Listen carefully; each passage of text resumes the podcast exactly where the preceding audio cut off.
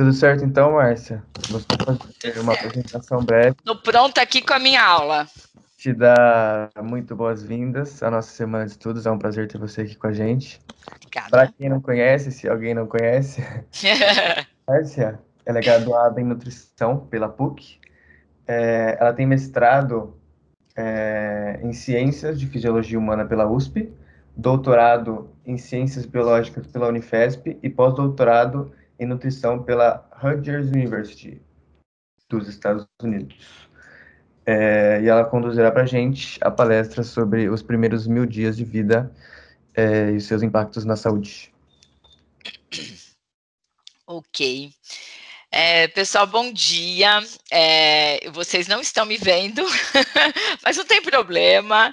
Vamos lá. O importante é, são aqui as imagens, os slides para essa nossa conversa de hoje. Eu agradeço muitíssimo o convite. Sim, estou emocionada e feliz de estar aqui na casa onde eu me formei, é uma emoção muito grande, né? E depois de ter graduado né, na PUC de Campinas,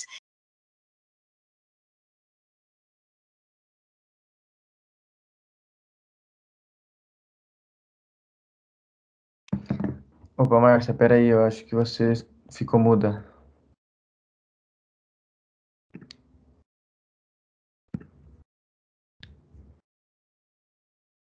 Só um momentinho, Márcia.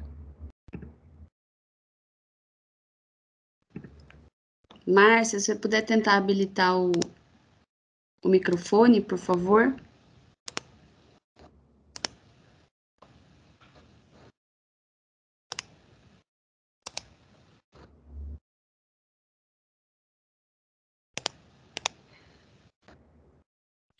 Será que ela conseguiu? Consegui. Conseguiu? Consegui. Acho que estava mudo, mas vamos começar de novo. eu acho que agora eu vou aparecer, mas eu vou fazer aqui, vamos lá. Hum, que todo mundo nos desculpe aqui. Nada, que isso. Qualquer coisa a gente avisa. Tá bom, acho que isso é. Ai. Aí, vamos lá.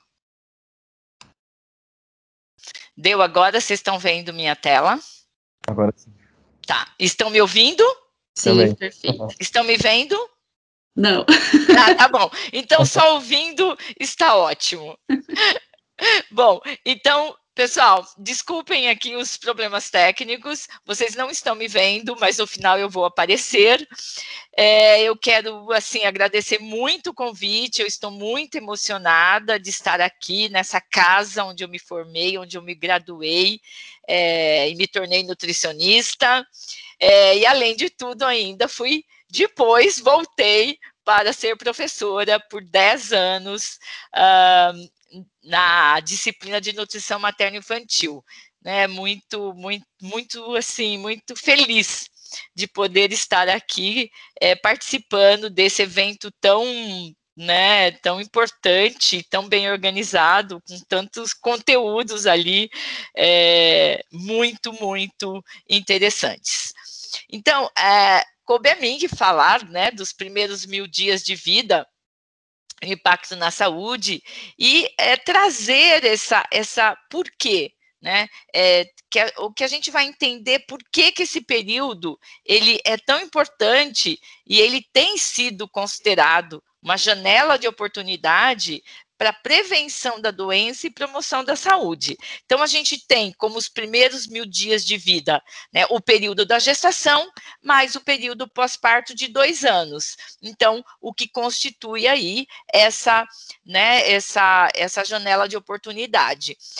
E uh, a gente sabe, tem alguma, uh, assim, em alguns momentos, ah, agora está se falando em 1.100 dias. Né? Então, eu queria só esclarecer é, para os alunos que sim, né, surgiu uma, uma nova aí denominação dos 1.100, porque tá, está pegando os 90 dias pré-gestacional, uh, que seria a condição nutricional desta gestante prévia, porque quando ela engravida, ela já, uh, a condição nutricional dela já está valendo.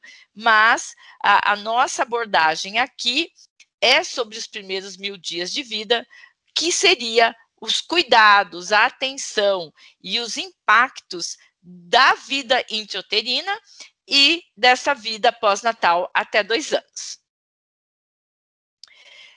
Essa, essa importância, né, e, e que se fala dessa, deixa eu apagar aqui, dessa nutrição uh, nos primeiros mil dias de vida, veio muito das condições uh, de desnutrição e do impacto que essa desnutrição materna, onde nós temos situações de carência extrema e, e, a desnutrição infantil, desnutrição materna, o que que isso poderia estar causando uh, nas condições de vida das crianças. E muitos os estudos, né, já Claro que consequências já se via, né? E a gente conhecia muito, que era a, o baixo peso ao nascer, que a gente é, sabia que essa criança que nascia de baixo peso ao nascer teria vários problemas, além da elevada taxa de mortalidade infantil.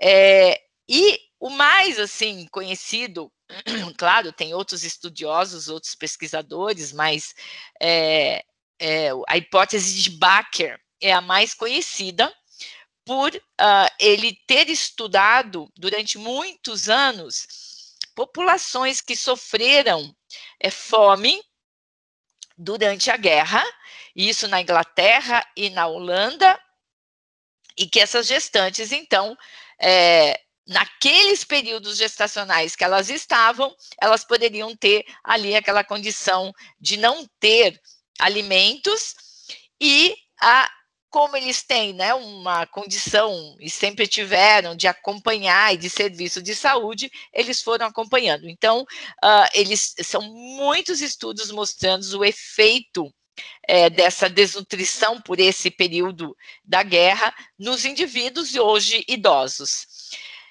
É bem muito simples é, que a gente pode falar é que assim durante é, essa desnutrição na fase intrauterina, esse feto ele se adapta àquele ambiente de restrição e acaba ficando as suas células, o seu metabolismo ficando econômico. Por quê?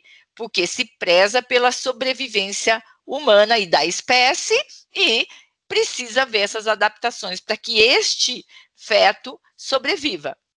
E aí o que, que acontece? Esse essas adaptações elas permanecem. E aí ele vai para um ambiente que não é o mesmo ambiente de restrição, é um ambiente que tem ali é, disponibilidade, já não é de restrição, então essas adaptações que ele sofreu intrauterina vão ficar inconsistente com o período pós-natal, isso fazendo aumentar rapidamente um crescimento acelerado em termos de adiposidade e trazendo aí, ao longo do tempo, essas doenças crônicas não transmissíveis na vida adulta. Uma maneira muito simples de, de explicar algo muito complexo, mas um dos aspectos. Não? Depois foram descobrindo muitos outros. E uh, aqui eu quero trazer para contar um pouco de história. E também trouxe, porque este livro, A Desnutrição Intrauterina e Pós-Natal, é, é, organizado né, pelo professor Fernando José de Nóbrega, que já é falecido, mas ele e a PUC e a minha graduação, eles estão juntos. Significa porque na década de 70, esse livro foi lançado, uh, e depois ali uh, já utilizamos, nós utilizamos esse livro é, na faculdade. E era é, muita pesquisa do grupo da Unifesp, do Departamento de Pediatria, pesquisando em ratos, né? Então eram estudos experimentais uh, sobre o quanto a deficiência de zinco, uh, de selênio, de cálcio e vai, né? O que essas deficiências nas, nas, nas ratinhas eh, causavam, por exemplo, nos ossos, né? Eh, do crescimento e vários outros aspectos. Então cada pesquisador ali estudava algo. Né? E na época, e a gente chamava muito de desnutrição intrauterina. Aí depois o termo junto com Baker e junto, né, foi mais ou menos na mesma época, ficou, mas foi se sedimentando o termo programação fetal. Porque começou-se a ver que o que acontecia no intraútero permanecia. Então, era programação fetal em relação a todos esses estudos do Baker, e isso ficou por muitos anos. Ah, em 2010, aí veio né, os primeiros mil dias de vida que saiu como denominação por um grupo de professores e pesquisadores. Mas, paralelamente, já também surgiu uma nova des, é, é, é, denominação, que é as origens desenvolvimentistas da saúde e da doença. Né? Então, é, essa nova denominação, nós já temos representação de grupos no Brasil estudando ah, todos esses efeitos e impactos, mas ele tem um foco bem mais é, para a gestação, inclusive um foco bem forte na epigenética, que é o que explica por que, que o que acontece aqui no início né, da vida fica lá é, para sempre. Então está aqui, né? Tem várias publicações, né? Então aqui dizendo a epigenética, né? Desse desse período desenvolvimentista, uh, que até eles colocam, né? Do nascimento e é, para frente, né? Então, é, se estuda muito, principalmente a questão da metilação do DNA, que o ambiente faz essa mudança na expressão do DNA e muda essa expressão, né? e aí é, é, não é a genética pura, mas ela sendo modificada pela influência do ambiente. E temos, então, várias publicações, só para mostrar para vocês que hoje está muito, tá muito claro né, que não é uma, uma mágica, ou que estudos que mostram e que mostravam epidemiologicamente, porque esses estudos do Baker no início e da Holanda, e também é, alguns estudos nossos, eles mostravam, eles mostram a epidemiologia, né? Então, associação. Então, o indivíduo, hoje, que sofreu, hoje ele tem, sofreu uma, uma situação adversa lá no início, hoje ele tem diabetes, obesidade, uh, hipertensão, doença cardiovascular. Então, estudos epidemiológicos. Só que, recentemente, os estudos uh, genéticos estão explicando por que isso se permanece. Uh, e aí, uh, a gente, assim, de uma maneira mais, né, mais prática, a gente tem essa, esses dois, uh, essa balança, né, e aqui esse U, que seria o seguinte, os dois lados são ruins. Então, nós temos aí do lado esquerdo a desnutrição, é, que aumenta o risco de, aqui é, seria a gordura no adulto, a adiposidade, mas a gente sabe que essa adiposidade está associada às doenças crônicas não transmissíveis. E nós temos desse lado o excesso, né? O excesso de peso. Então, isso, o, a, né, é, na gestação, que aqui eu estou falando do útero e na infância, e olha que interessante, né? A gente não pode deixar de falar. Hoje é o último dia do é, agosto dourado, que não pode ser esquecido, e para mim é dourado para sempre, né, todos os meses, em relação ao aleitamento materno, mas aqui mostrando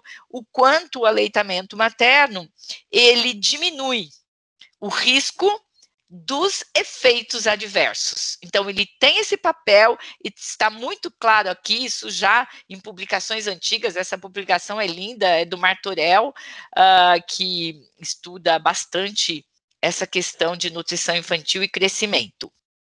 Mas um, um aspecto importante que eu quero trazer é que antigamente a gente tinha tudo meio no macro, né? Tipo assim, ah, a mãe uh, teve um problema, uma desnutrição ou uma obesidade, e aí é, a gente via o, assim um resultado mais, vamos dizer, abrangente, não a gente não fazia diferenciação desses efeitos. Um exemplo era, ah, a criança nasce com baixo peso. E aí é assim, era o último trimestre, ele era o pior, por quê? porque uma situação de desnutrição no último trimestre gestacional faz com que essa criança não ganhe peso, que é o período mais importante. Mas, depois de vários estudos, hoje está muito claro que é desde a concepção e que é também qualquer efeito adverso, seja para um lado ou para o outro, em termos nutricionais, vai depender o que vai resultar de consequência vai depender do período que isso aconteceu. Claro que pode acontecer no período todo, uh, mas eles conseguiram identificar, e principalmente esses estudos uh, lá da guerra, porque é, aquele momento que foi a, a, total parada de fornecimento de alimentos que ficaram, né, que fecharam lá os portos, a gestante estava em determinado período. Né? Então, aí conseguiu se estudar que realmente, é, se, se é no momento da proliferação ou da diferenciação, como vocês podem ver do lado direito, você tem prejuízos, mas os prejuízos são diferentes.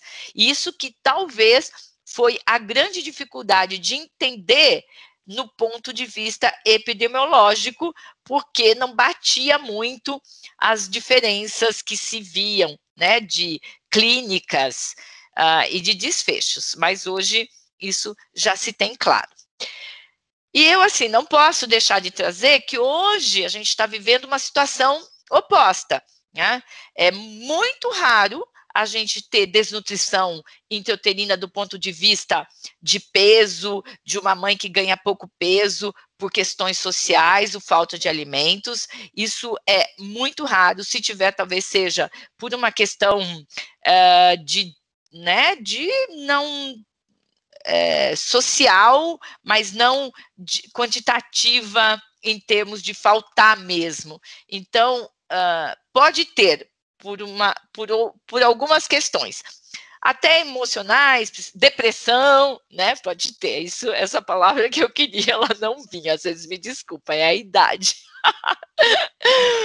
então, é, que aí não seria biológico, mas aqui eu gosto muito dessa imagem porque ela mostra que né, essas alterações metabólicas que acontecem na gestante, aquela gestante que tem ganho de peso excessivo ou que apresenta obesidade, elas acabam imprimindo no feto e no bebê já alterações metabólicas. Aqui ele está falando da diponectina é, materna e que já afeta, e aí o bebê então aumenta as suas enzimas lipogênicas, facilitando essa adiposidade, e ele já nasce com uma adiposidade. É, não saudável, e isso vai acabar trazendo esses prejuízos pós-natais. Então, é, é, essa, essa alteração é uma que nós temos que olhar com muito cuidado hoje, porque é o que mais a gente está vendo. Porque a gente precisa prevenir o ganho de peso excessivo na gestação. Se a mulher já entra com excesso de peso na gestação, é possível minimizar essas consequências reduzindo o ganho de peso e controlando que esse ganho de peso não aumente. E também para aquelas que entram eutróficas, que elas possam ter um ganho de peso adequado e não excessivo. E aí nós temos a luz no final do túnel, que é, é que eu sempre falo, né, que é a luz no final do túnel mesmo, é a saída, que é a amamentação e a introdução da alimentação complementar no período correto, para que haja uma neutralização do efeito da obesidade infantil em relação à obesidade materna. Então, as crianças que seriam teriam obesidade ali por volta do primeiro ano de vida, elas são protegidas uh, se forem amamentadas e for atrasado, né, não tiver uma, uma introdução de alimentação complementar é, precoce. Bom, A gente fala isso o tempo todo, sempre falamos, né? Ah, a criança que amamenta uh, no peito, o aleitamento materno previne obesidade infantil. Mas nós, como profissionais de saúde, nós temos que ir e ver no microscópio né, o porquê isso, para que nos dê segurança é, nessa promoção. porque aqui esse estudo, já um estudo bem recente, eles conseguiram mostrar a, a diferença nos níveis de hormônios regulatórios do apetite e da fome já com três meses de vida, comparando crianças amamentadas ao peito e crianças em fórmula infantil. E mostraram que as crianças, aos três meses de idade, é, que são amamentadas ao peito, exclusivamente, elas têm menores níveis de grelina, que é um hormônio que é, aumenta o apetite, e menores e maiores níveis de neuropeptídeo Y, que seria um hormônio que daria saciedade. Então, essa regulação hormonal, gente, é muito cedo. A gente achava que era um pouquinho mais tarde, mas ela já acontece ali, e aí isso é um dos aspectos né, que fazem com que o leite materno tenha esse papel fundamental na no controle da obesidade infantil. E eu não posso, e eu tenho falado muito né, sobre esse essa publicação aqui, que é uma publicação riquíssima, que fala o quanto o aleitamento materno ele é o melhor probiótico que existe. Né? Ele modula essa essa microbiota que hoje está tão na moda, que está sendo responsável por uma série né, de, de aspectos de saúde do indivíduo, é, e que ela, uma vez modulando ali o aleitamento, quer dizer, o leite materno, modulando ali, ele vai permanecer. Então, eles estão mostrando que, assim, na infância mais tardia, ali por volta de um ano, né, mais ou menos, aquilo que foi estabelecido em relação a, ao leite materno e amamentação, aquela microbiota, ela fica. Né? Então, eu até pensei em.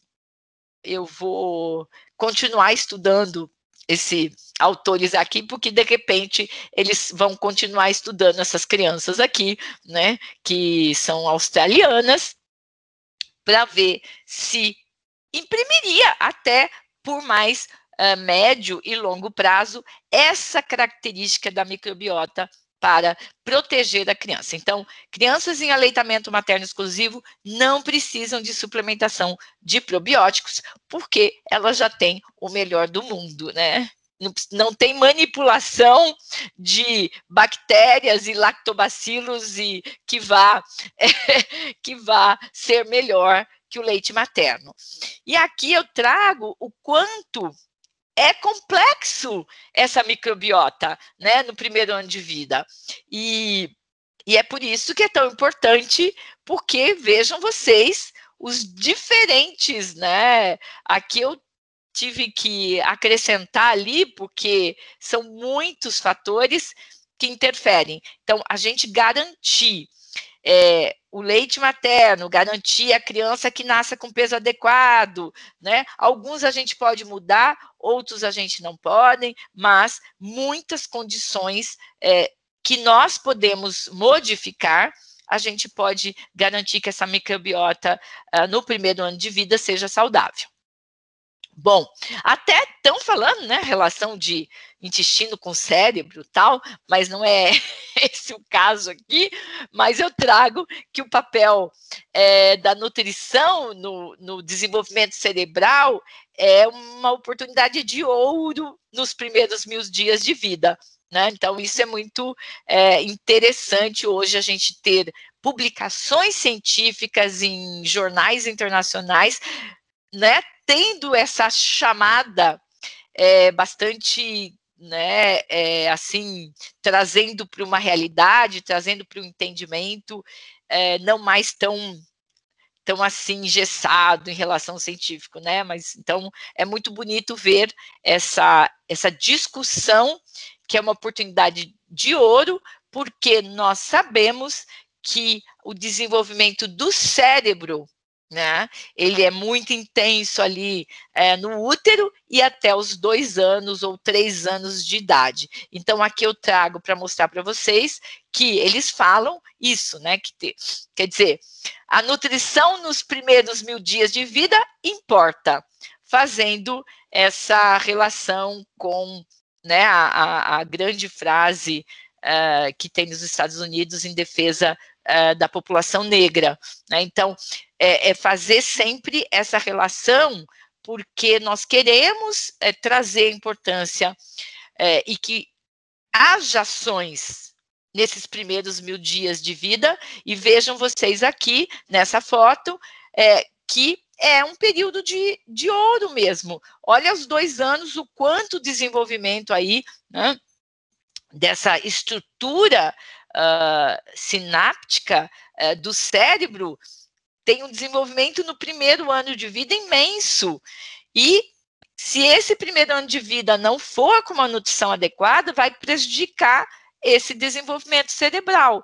E aí não vai ter recuperação. Então, é a importância dessa nutrição mesmo. E aí eu trago esse estudo, é um estudo uh, feito em macacos, é recente também. É, eu não pus a data aqui, às vezes corta, mas ele é, ele é recente, 2021. E ele é, traz um resultado que a gente já conhecia, até feito em crianças, uh, há 30 anos atrás, liderado, eu me lembro, um dos pesquisadores, o Thomas Walter, chileno, que foi um dos primeiros que mostrou crianças que tiveram anemia no primeiro ano de vida, depois elas foram tratadas e depois de alguns anos eles não conseguiram ver um resultado de 100% de recuperação cognitiva comparada com aquelas crianças que não tinham. Por isso que a gente precisa prevenir anemia é, nesses primeiros dois anos. E aqui é um estudo recente que mostra mais ou menos a mesma, é, só que, claro, um estudo mais complexo, uh, do cérebro mesmo, aquele era de estudo cognitivo e desenvolvimento de criança, e aqui é feito em macacos, e que eles mostram que mesmo depois do tratamento da anemia, eles não tiveram uma recuperação cerebral, uh, os macacos. Não? Então, é outro aspecto extremamente importante para a gente é, é, proteger durante esse período. Né? Uh, e aqui não dá para falar né, dos primeiros mil dias de vida sem trazer o nosso guia alimentar para a criança brasileira, que é o nosso orgulho e que é foi né, com conteúdo denso, com conteúdo rico, e aquilo que eu sempre falo: se este guia, né, nas suas ações, forem implementados, nós vamos acabar com praticamente a maior parte dos problemas é, nutricionais e de saúde na infância e provavelmente grande parte da vida adulta, já que nós estamos falando no período dos primeiros mil dias de vida. E por que, que é tão importante? Porque é outro aspecto que vai perdurar, que são as preferências alimentares, que são determinadas por voltas, que são estabelecidas por voltas de dois e três anos, é, e que um dos problemas de ser tão precoce esse estabelecimento das preferências é que as crianças consomem aquilo que elas gostam. É diferente de um adulto que dá uma controlada nas suas preferências, porque, opa, ele tem consciência, ele sabe, né? Alguns, tudo bem. Mas é diferente. Então, eu, eu chamo aqui essa, esse detalhe, que é um detalhe. É para a gente, na hora, perceber isso, que uma vez determinada uma preferência que não seja saudável, a criança vai comer aquilo que não é saudável, porque ela gosta. Né? E aí nós vamos ter problemas alimentares. Então, proteger a criança para formação de preferências alimentares aí por volta de dois e três anos é com certeza um grande passo para você não ter problema, problemas alimentares na idade escolar. Bom, o quadro hoje de consumo alimentar das nossas crianças não está bom, né? Tá muito ruim no Brasil todo. É, aqui eu trago um estudo que ele, ele é visual, né? É, é do sul do Brasil, nos três estados, um, ah, Rio Grande do Sul, Santa Catarina e Paraná foi pesquisado em cidades que tem baixo poder econômico, então cidades participantes do Brasil sem miséria, não são grandes centros urbanos, são 1.500 crianças, e o que a gente observou foi esse consumo né, é, é, intenso de alimentos ultraprocessados. Eu acho que vocês estão conseguindo ler, mas é, é, todos os alimentos que tem açúcar, gordura, sódio, que seria não saudável, e eles são intensos a partir do nascimento, como vocês podem ver, o açúcar é o primeiro uh, que é ofertado muito precocemente, é, infelizmente, e depois vai ali, né, chega um ano, 100% das crianças já uh, consumiram esses alimentos todos. E Aqui eu trago outro estudo aqui de São Paulo, né, da, é, que foi realizado no Embu das Artes, muito pertinho aí, né, é, e que é, também é de pesquisa também, né? E esse estudo ele mostra um consumo excessivo de alimentos ultraprocessados, um, quer dizer, excessivo não, é frequência, alta frequência, desculpa, alta frequência de crianças consumindo alimentos ultraprocessados entre 6 e 12 meses, não é 6 e 12 anos, tá, gente? É no primeiro ano de vida, porque às vezes é tão absurdo que a gente fala, não, é 12 anos. E é claro que não tinha que, não podia deixar de trazer aqui para falar dos primeiros mil dias de vida é o impacto dele nas condições de saúde bucal. E aqui é o exemplo de um, de um capítulo uh, que o Carlos Alberto Feldens uh, escreveu sobre é, sobre essa, esse problema de que a cárie é uma das prevalências uh, maiores de doença na infância. Nós temos aqui um exemplo é, de uma criança de um ano e meio, né? Então ele cedeu isso para um capítulo de um livro que eu organizei e a gente vê aqui o consumo alimentar. Então o que eu quero chamar a atenção, gente, é que aqui essas cáries, esses dentes aqui, é, dessa forma, que vão afetar os dentes permanentes, é, eu aprendi isso com o dentista, né? Eu não sabia, e talvez as mães não saibam também, porque ah, vai perder mesmo, depois vem os novos, mas não é assim. É, então, uh, isso aqui não é o problema. Né? Como a obesidade infantil não é o problema, ele é só o reflexo do problema. O problema está aqui nessa esquema alimentar e nessa alimentação. E eu posso dizer que é para os dois lados, né? Tanto para a cárie quanto para a obesidade. Então, esse esquema, inclusive, é, isso não fomos nós que fizemos, é, o odontopediatra faz isso de rotina, pelo menos o, o Feldens, porque é, ele sabe exatamente que está associado com essa condição é, desastrosa uh, dos dentes de leite dessa criança. E não falando em pesquisa, né, mas falando em, em é, coleta de dados de serviço, que hoje nós estamos tendo a oportunidade de ter os dados do CISVAN, e está aqui, né, no SUS, é, quase que 20% das crianças menores de dois anos estão com excesso de peso. E é impressionante que, como esses dados batem com pesquisas isoladas. Em estudo de pesquisa meu, feito em, lá no Sul, com todo o critério de coleta de dados, de medir criança, pesar e medir, nós, os dados nossos é, para criança dessa idade deu de 17%, 17,5%. Então, vejam vocês que ele está muito semelhante. Claro que nossas crianças também é, são do SUS, é, tem essa diferença, né?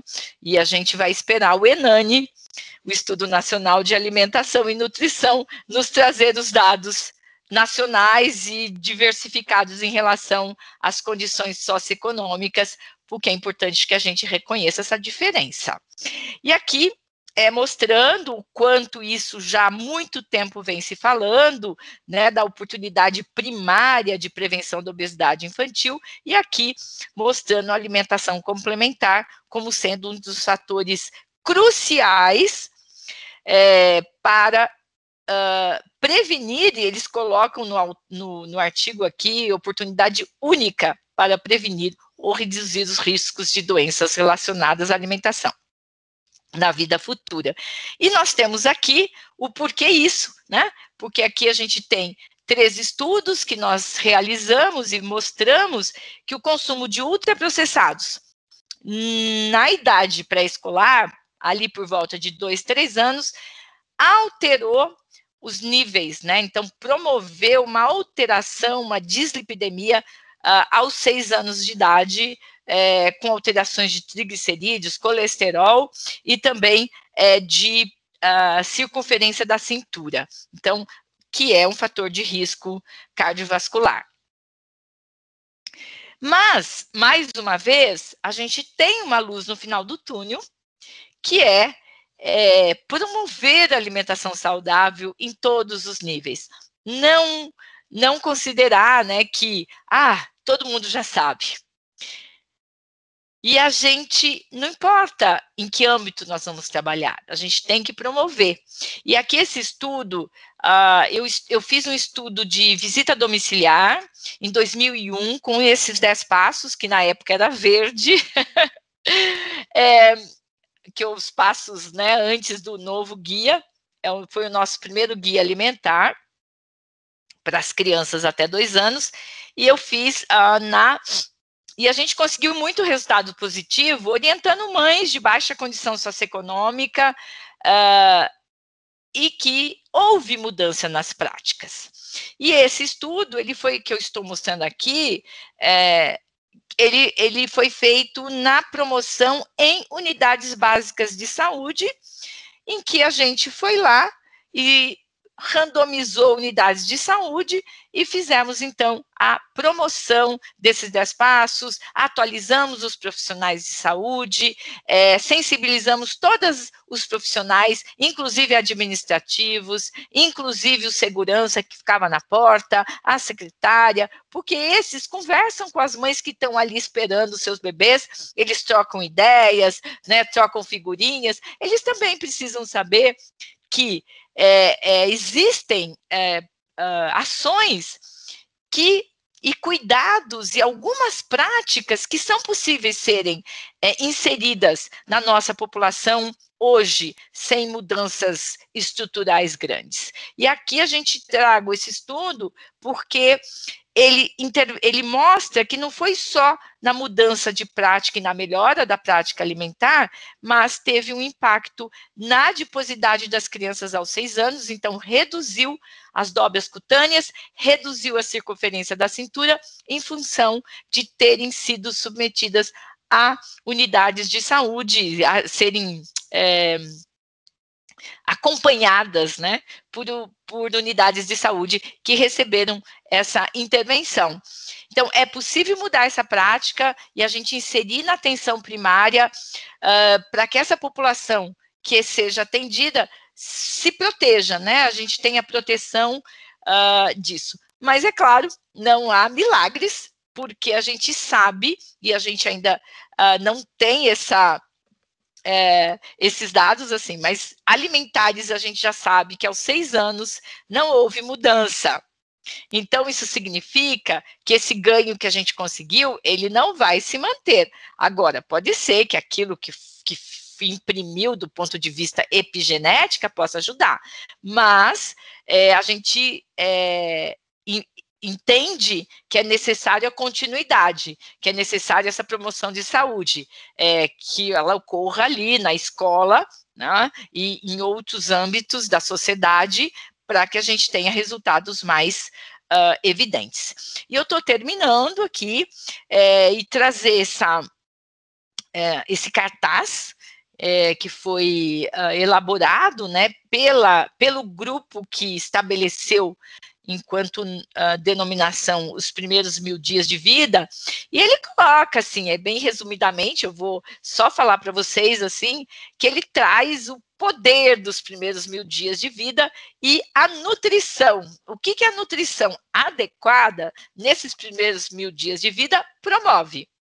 É, reduz em 10 vezes o risco da criança ir a óbito diante de doenças na primeira infância, é, melhora em mais de quatro vezes o nível escolar dessa criança, melhora em 21% a, o salário uh, dessas pessoas, né, que foram crianças que tiveram a nutrição adequada nos primeiros mil dias de vida e mais probabilidade de ter famílias é, saudáveis no futuro.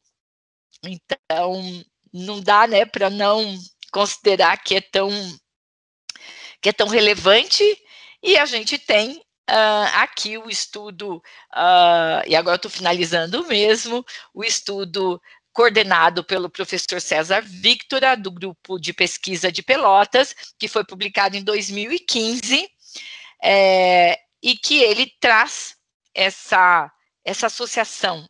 Eles conseguiram separar a associação e mostrar que o aleitamento materno é, é, foi associado com maior nível de inteligência, nível educacional e salário nos indivíduos aos 30 anos né, é, que foram amamentados. Então, é, é, esse, com todas as questões que a gente discutiu aqui, né, hoje a gente entende o quanto essa, esse período dos primeiros mil dias, ele vai imprimir é, a condição realmente futura da criança, e nada melhor do que trazer essa frase né, do Banco Mundial que fala: investimentos em nutrição durante os primeiros mil dias de vida não são somente os investimentos mais inteligentes, mas também vão pavimentar o caminho da criança de hoje para conduzir o crescimento da economia de amanhã.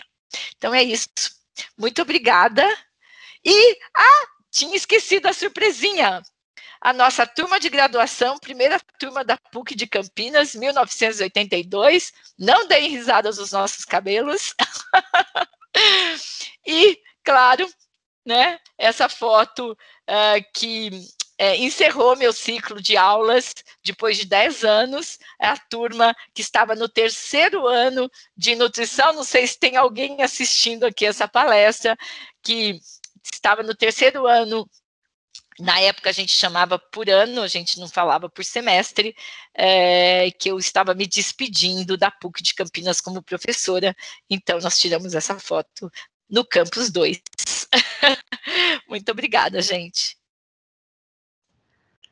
Muito obrigada, Márcia. Eu só vou pedir uma licença, porque eu vou mexer numa configuração para liberar o chat e eu acho que seu áudio vai sair. Então, só vou pedir uma paciênciazinha de todo mundo, alguns minutinhos, para eu liberar o chat, porque ele vai mexer na configuração. Pode ser que você mude aí, tá, tá Márcia? Tá, sem porque problema. Porque aí a gente vai fazer as perguntas. A Camila, Maria Camila está entrando.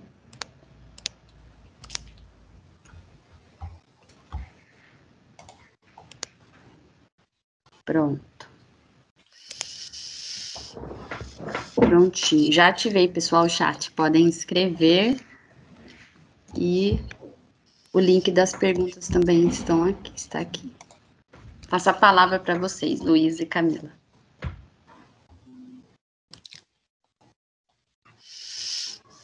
Ok. Podemos iniciar, então, as discussões. É, professora Márcia, eu quero te agradecer tanto é uma alegria te ouvir sempre, tantas aulas, né, que, que eu já participei com você. Entrei na, na faculdade em 1999, então ah, quase que nós nos quase encontramos. Que... É.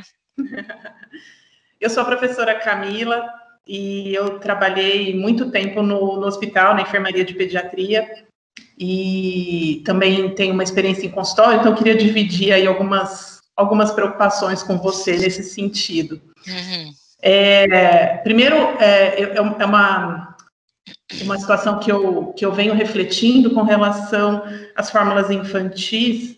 Né? A gente sabe que, é, por muitos motivos, algumas crianças não são aumentadas e acabam fazendo uso de fórmula ou mesmo de leite de vaca. Né? E a gente sabe da, da tentativa é, quase que insana da indústria de tentar aproximar as fórmulas infantis da composição do leite materno, né? Então a gente já tem aí prebióticos, já temos DHA, enfim, né? É, é, inovações que vão surgindo nas fórmulas infantis nessa tentativa de aproximá-las do leite materno, né?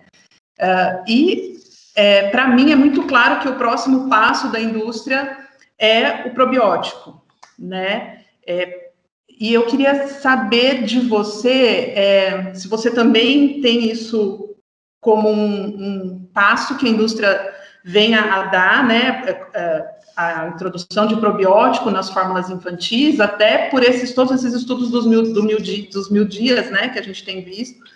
E quais os desafios, né? Como que cepa, em que quantidade, como conservar, enfim, quais desafios vêm, né, é, com, com isso? Então, é, Camila, é, uma, é, é, é mais para a gente refletir mesmo, né? Sim. Só para a gente fazer essa reflexão e talvez nos prepararmos para o que está por vir, porque é, não é interminável, né? A indústria ela faz o papel dela. É, é e, e, e assim, faz um papel com uma competência técnica muito importante. Eu acho que a gente tem que entender isso, existe uma competência técnica, existe estudos, é, eu, eu, eu nem sei se eu deveria compartilhar isso, é, mas assim, é, eu já vivenciei reuniões, né, para formulações é, como técnica, né, na Anvisa, e eu confesso que eu me senti assim, é, muito um, despreparada, porque eu não tinha tempo para ler todas as publicações, eu não tinha tempo para estudar. E nós temos os profissionais é, da indústria que são pagos só para isso, né? Sim. Só para estudar bioquímica, formulação, publicações recentes. E eu, eu vivi isso, eu vivi essa angústia, tá? E que eu até decidi me retirar né? Porque eu dava aula, fazia reunião, né? Trabalhava 12 horas por dia, 12, né? Sete dias na semana. Como é que eu ia ficar estudando tudo, né? Todos e ver os detalhes, etc. Porque a gente sabe que, né? O diabo está nos detalhes, né? E aí a gente tem que ir a fundo. então, é, eu, eu, eu, eles têm essa. Então, o que acontece é o seguinte: né? É o quanto essa composição das fórmulas infantis elas vão ser adequadas àqueles bebês não amamentados, né? Porque existe sim, né? Bebês não amamentados, sim. e eu vou falar até a questão Uh, e, e, acontece, não é só a questão da AIDS, por exemplo, da mãe que vai ter que dar fome infantil, né? É, não é só essa, mas tem situações que acabam acontecendo. Então, essa fórmula infantil ela tem que ser adequada ela tem que, ela tem que fazer redução de danos, Exato. tá? Essa é, é, é, a posição. Uhum. E é uhum. por isso que a gente veio brigando tanto com essa questão do açúcar, com aquelas, né? A gente, quantos anos a gente teve as fórmulas que tinham açúcar? Eram docinhas, né? Aí a indústria vai correndo atrás, né? Hoje a indústria está fazendo é, produtos para crianças sem açúcar. Sim e são ultraprocessados, não deixa de ser. Ah, mas não tem açúcar. Então, quando a gente começa a combater muito, né? E eu sou uma das ativistas contra o açúcar nos primeiros dois anos de vida, eu já estou vendo que estão lançando um produtinho, sabe, bonitinho, lindinho, com carinha, com né, aquelas embalagens é, que eu acho um absurdo quanto de embalagem vai se produzir para pôr dois biscoitinhos, né? Então, ai, desculpa, gente, mas você é a culpada, Camila, de ah, tá trazer, tá de trazer essa, essa minha, né? Uh, nesse meu posicionamento aqui, que está saindo um pouco do, do controle. Mas, é, então, nós temos que, como profissionais, saber que a, a fórmula infantil ela vai ser seu papel. A gente tem que contar com a Anvisa e tem que contar com a regulamentação, com o NDPK, com tudo, para não sair fora. E o uhum. quanto é seguro. Ah, vai fazer uma formulação nova, o quanto é seguro? Né? Sim, exato. Essa segurança existe? Aí eu já falo, aí nós temos que contar com os profissionais que são especializados Sim. nisso é, para garantir a segurança da utilização desse produto. Né? E que vai, né? Eu não sei, é, eu vou dizer para vocês, é interminável. Pode ser que um dia coloquem o RNA, microRNA dentro da fórmula. Né? É, exato, não dá para duvidar. Mas não dá para duvidar. Então vamos ver e fazer a nossa promoção de orientar pais e de dar o suporte às mães, é, é, aquelas que são necessárias no sentido de que a gente sabe que a gente consegue promover, né? Porque a gente tem conhecimentos de muitas situações que não haveria, que não seria o caso. Uhum, uhum. de deixar o leite materno ou introduzir a fórmula, a gente sabe que não seria o caso. Então, é nisso que a gente tem que trabalhar e, por outro lado, proteger a, o uso né, desse, desses leites, é, porque a gente sabe, aí a minha posição, Camila, é, é que é, no, o leite de vaca, nos primeiros seis meses, é muito complicado, Sim. né? Porque é muito complicado, porque a gente faz alquimia com ele, né? Reduz 2%, depois não sei o quê. É alquimia, né? É alquimia. Poder melhorar uma coisa. Né, que... E aí você melhora uma coisa, você piora a outra. é isso né? mesmo. ok. É, mas trazendo reflexões, né, é, Márcia? Uma, uma outra. É uma outra reflexão que eu gostaria de trazer, que também está é, tá, tá muito ligada à minha prática, eu tenho atendido no consultório é, as crianças da pandemia, né? Porque essas crianças agora de um ano e meio, dois anos, são as crianças da pandemia, né? Então, são as crianças que fizeram toda essa alimentação complementar confinadas, né? Absolutamente confinadas dentro de casa, sem ir para a escola, sem contato com outras crianças. E o que eu tenho visto, professora, é não só essa questão dos, dos alimentos ultraprocessados, que sem dúvida é muito forte, é muito presente, mas a questão da seletividade alimentar, né, muito grave em crianças muito pequenas. A gente acaba vendo depois em crianças maiores, mas eu tenho visto essas crianças da pandemia, né, esses bebês da pandemia, já com uma seletividade alimentar muito grave e muito pequenos, né? Uhum, uhum. É, então, eu queria uh, dividir essa preocupação e, e, como a gente vai, provavelmente, em, é, em, algum tempo, em alguns anos, ver o impacto disso, né? O impacto nutricional, impacto neurológico, enfim. Então, é, saiu agora uma publicação, uh, saiu agora, até eu ia divulgar e não deu tempo, né? Essa semana. Uma, é uma comunicação breve no JAMA, uh, pelo menos para o meu conhecimento, é o primeiro que mostrou o efeito da pandemia na obesidade infantil. Só que eles colocaram crianças um pouquinho mais velhas ali, porque eu acho que era o que eles tinham nos Estados Unidos, 50% hispânico, tá, da, da população, mas assim, uma quantidade monstruosa de criança, de 5 a 12 anos. E mostraram que, porque a gente falava, a gente não sabe, a gente não sabe, mas agora já estão mostrando que houve sim impacto, que houve um aumento, é claro, 2,3 quilos ou 3 quilos, ou mostrado também prevalência com IMC, mas claro que eles fizeram um ajuste, né, porque criança tem que ganhar peso mesmo, né, mas fizeram um ajuste comparando com dado pré-pandemia, é, uhum. foi bem, bem, bem feito, assim, bem, é, e aí mostra, então quer dizer, é, já é concreto. A gente tem que ver agora no Brasil, estudos, os nossos profissionais é, trabalhar e fazer isso de dados, para que a gente uhum, tenha uhum. dados é, é estatísticos desse efeito. Para a gente não ficar naquele achismo, né? Ah, não, piorou, piorou. A gente tem os dados uh, que foi publicado do Unicef de insegurança, que o Unicef uhum. liberou, e que a insegurança aumentou. E todos nós que entendemos a área sabemos que insegurança alimentar com consumo não saudável, né? É, ele está ali, né? Junto. Sim. É, então, uh, agora, veja bem, a gente, o, o, o, foco, assim, a gente está quando a gente está em atendimento é, é, individual, a gente e a gente separar o que, que é populacional e o que, que é individual, né, que a gente tem que fazer essa separação, é, é cabe a nós entender né? Então, quando tem uma seletividade, a gente tem que entender o seguinte: é, é, exatamente o que eu trouxe aqui, né? Eu trouxe aqui. Claro que eu não consegui trazer tudo, tá? Porque você falou isso, eu lembrei de um de uma de uma de um conteúdo que eu não trouxe, que é essa relação é, de que o que, que aconteceu? Então, essa criança está com um ano e meio, mas o que, que aconteceu com ela desde o nascimento?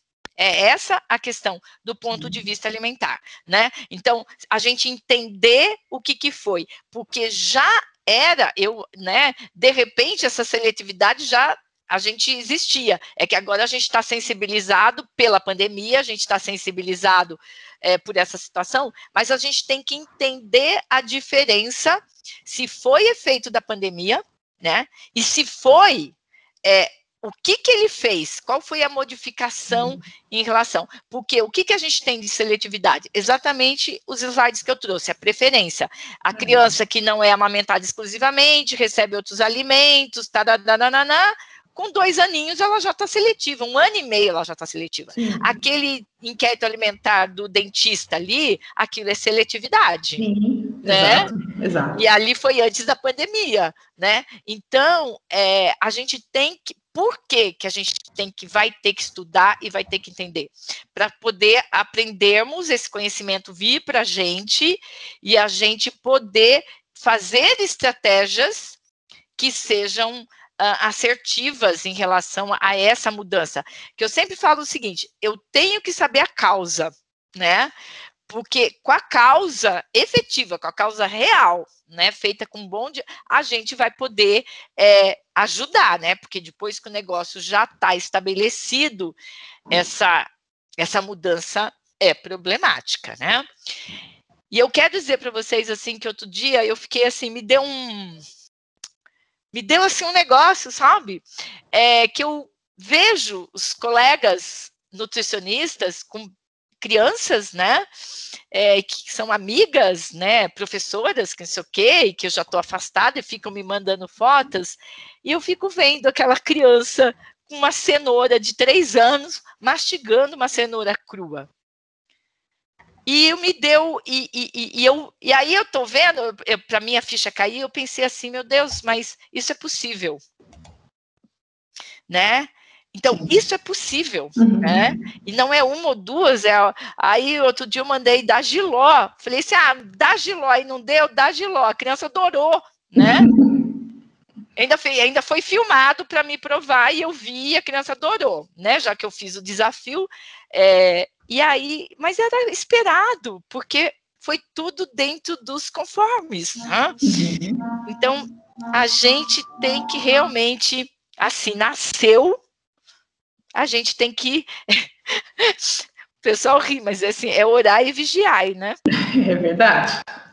É isso mesmo. Obrigada, perfeito. É, vou, tem algumas perguntas aqui no, no nosso link. Eu vou, vou ler, tudo bem? Pode ser. A Ana Cláudia do Nascimento, na verdade, ela fez várias perguntas. Eu vou fazer, eu, é, são várias perguntas. Ai, ai, ai. É, então eu vou ler aqui, depois uh, a gente pode ir relendo, tá, tá bom? Então ela pergunta assim: qual o impacto da falta de aleitamento materno na microbiota já na vida adulta? Existe alguma consequência que pode perdurar na vida adulta? Uh, e tem mais ainda uma pergunta: pode haver alguma diferença entre bebês que receberam o leite materno por mais tempo e aqueles que receberam por pouco tempo? Tá. Eu vou tentar dentro do meu conhecimento, né? Que a gente é limitado. É, a primeira é a seguinte: eu vou dar um exemplo, é um exemplo de é, muito específico de estudo que a gente fez, por exemplo, da constipação. A gente sabe que a constipação é um gra caso grave de uma microbiota né, ruim, e que lá na vida adulta pode ser até associado a câncer de colo. É, mas a gente vê que as crianças amamentadas, es, é, amamentadas exclusivamente, amamentadas por um tempo adequado, elas uh, têm um risco muito menor de constipação intestinal. É, e essa constipação intestinal, ela, ela vai continuar. E vai continuar.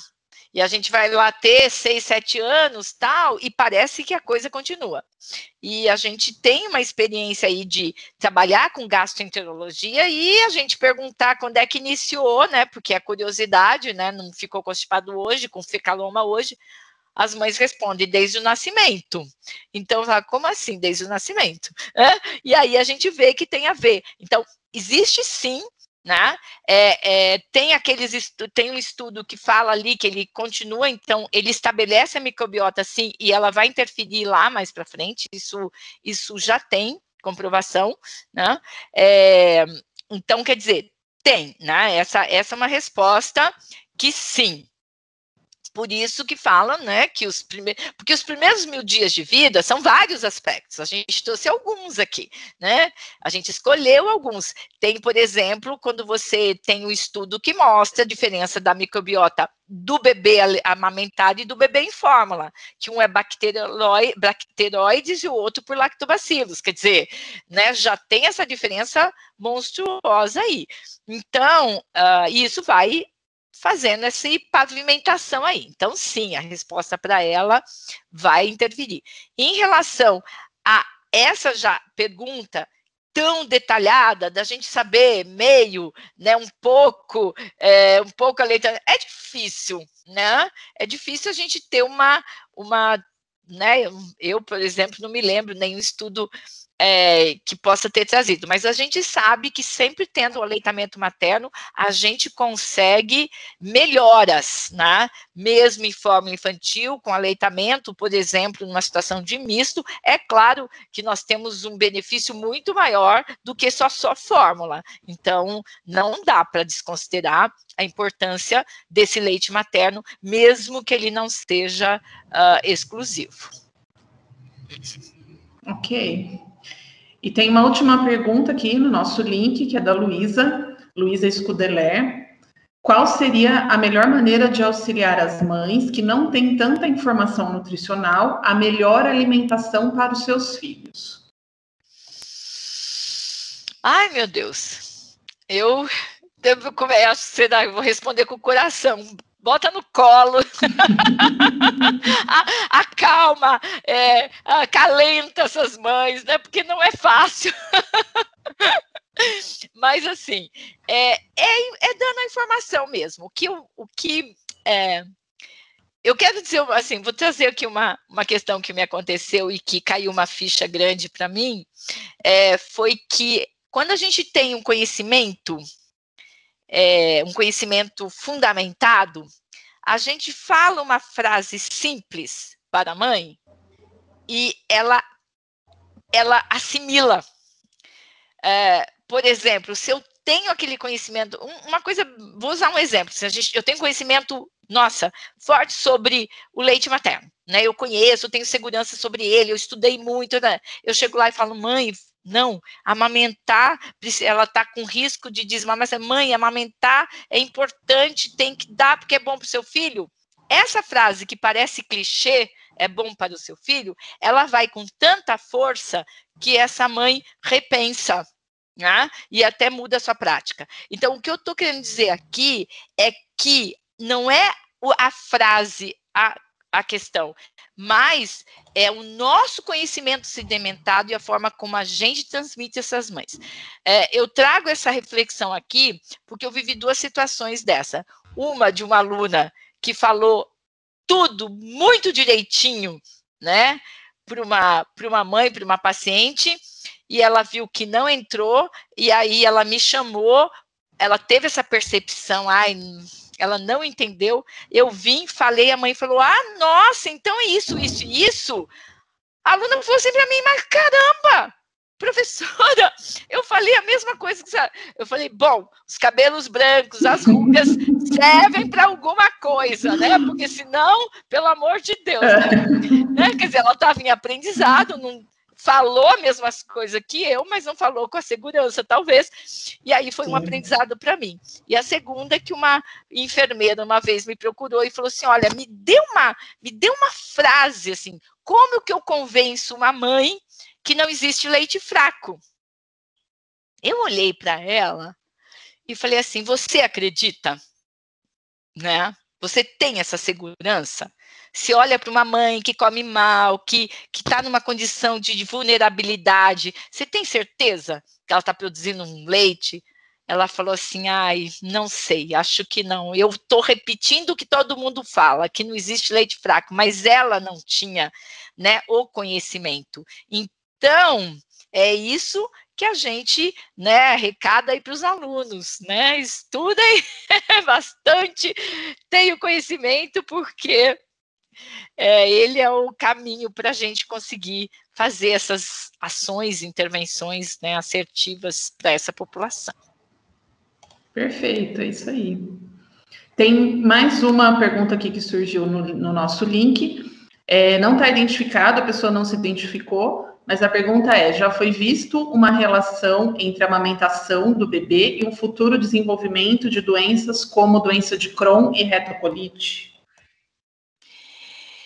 Olha, eu vou ficar devendo essa resposta, tá? Porque agora ela não me ocorre dessa associação, né? É, é, é, é, é porque assim, você tem que ver o que está relacionado. É possível, né? É, porque você tem a ver aí com essa com esse leite materno aí que tem as suas 200 mil é, é, cepas e variantes, né?